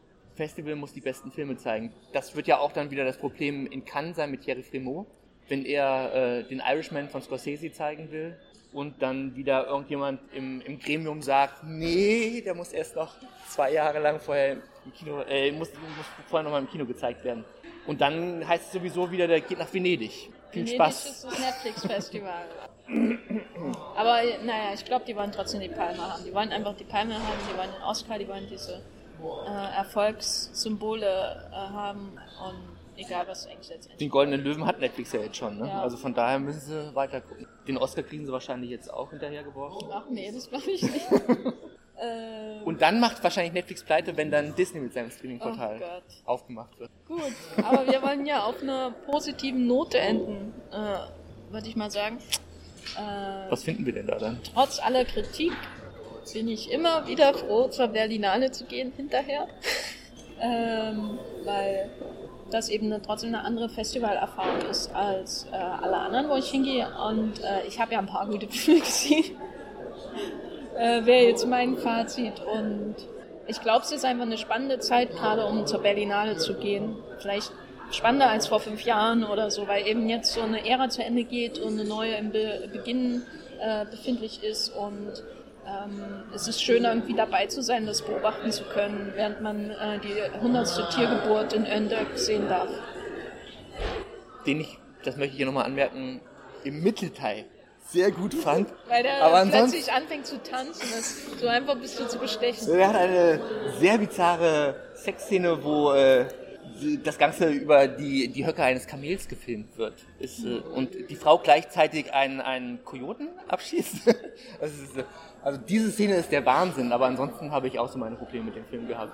Und es geht um Dinosaurier-Eier, hallo? Ja, wenn man Dinosaurier-Eier langweilig machen kann, dann ist das auch eine Leistung. äh, ich würde sagen, mein Wunsch so für, die, für 2020 ist ähm, mehr ähm, Octopus-Sex äh, in, wie in und nicht Elisa nur angedeutet. Und äh, Marcella und weniger der Rest, 90% von Elisa und Marcella, in dem kein Octopus-Sex vorkommt. Da kann ich mich komplett anschließen. Gut. Mehr Tentakelporn in der Berlinale nächstes Jahr. ja, und es macht immer viel Spaß mit dir und mit Matthias, den, den anstrengenden Wettbewerb zu besuchen, morgens um ja. 9 Uhr. Und Karten holen. Ja. Also Berlinale lohnt sich eigentlich immer. Ja. Auch wenn die Filme teilweise nicht so gut sind wenn man es erstmal hinter sich hat, dann kann man sich immer schön hin. Ähm, ja, ähm, Michael, äh, vielen Dank, dass du hier äh, äh zu Gast warst. Äh, vielen Dank, dein, dass ich nochmal zu Gast sein durfte. Dein Expertenwissen mit äh, unseren Hörern äh, mir geteilt hast. Ähm, wo kann man dich denn außerhalb dieses Podcasts noch finden, lesen und so weiter und so fort? Am einfachsten bei Twitter, da heiße ich jetzt Schwanmeister. Ganz klar. Und äh, mein Blog Negative Space wo ich auch relativ viel über die Berlinale diesmal geschrieben habe. Also ich habe mir ein bisschen, ich habe nicht durchgeguckt. Ich glaube, ich habe nur zwei Tage sechs Filme geschafft. Das äh, macht einen körperlich auch fertig. Und ähm, ja, lest doch mal rein. Gibt es auch viel über israelische Filme zu lesen. ähm, ja, ich habe bei der bei Mulplot für die Berlinale geschrieben. Da könnt ihr ein paar Texte von mir finden aus dem letzten Jahr, auch von Matthias, der ähm, obwohl er ähm, krank war, trotzdem jeden Tag einen Text veröffentlicht hat. Wahnsinn. Ich bin immer noch schockiert. Er hat Was auch, für ein Arbeitsethos. Genau, er hat auch über die Serien geschrieben, über die wir äh, noch gar nicht geredet haben. Und das lohnt sich äh, auf jeden Fall, weil ich glaube auch der Seriensektor bei der Berlinale äh, sehr spannend ist. Ähm, genau, ansonsten könnt ihr mir bei äh, Twitter als Gafferlein folgen und den Matthias natürlich als Bibelbox äh, bei Twitter. Und äh, wir hören uns beim nächsten Mal wieder, hoffentlich dann wieder in alter Besetzung, auch in alter Stärke und äh, gestählt äh, äh, nach oder vor oder wann auch immer äh, um die Oscars herum. Bis zum nächsten Mal. Tschüss. Tschüss.